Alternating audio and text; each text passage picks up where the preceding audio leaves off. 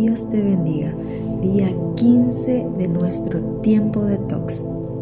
La angustia es un estado afectivo que causa malestar, sensación de sofoco, sufrimiento mental e incluso tristeza. Está relacionada con el temor, la desesperación y en muchos casos con la incertidumbre, el miedo a la separación, a un diagnóstico, temor por lo que puede ocurrir mañana y diversas situaciones pueden provocar angustia. Muchos a tu alrededor pueden estar padeciendo profunda angustia y no saben cómo tratar o más bien liberarse de este estado emocional que afecta el espíritu, el alma y el cuerpo. Razones o causas para sentir angustia sobran. Basta con encender el televisor o la radio unos tres minutos. Lo único que escucharás y absorberás son malas noticias. No hay salida, no hay escapatoria. Dichas noticias trabajan en la mente, nublan la vista y apagan la esperanza.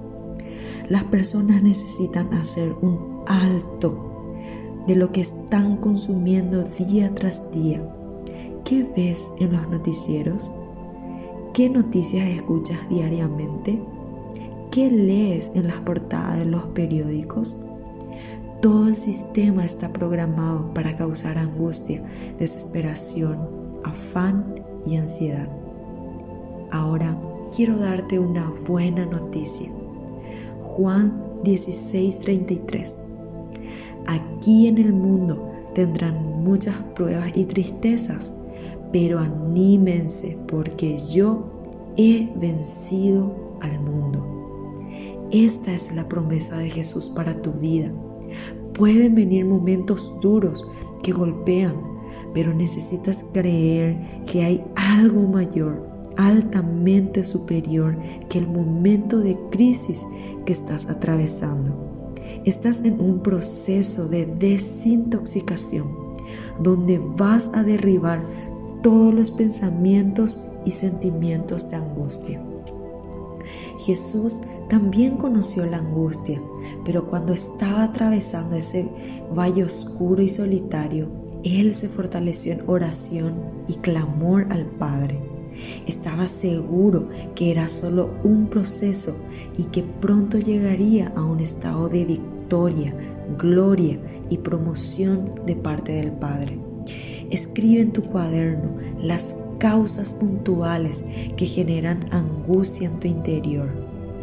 Hay quizá preocupación por la salud, un puesto de trabajo, deudas y problemas financieros.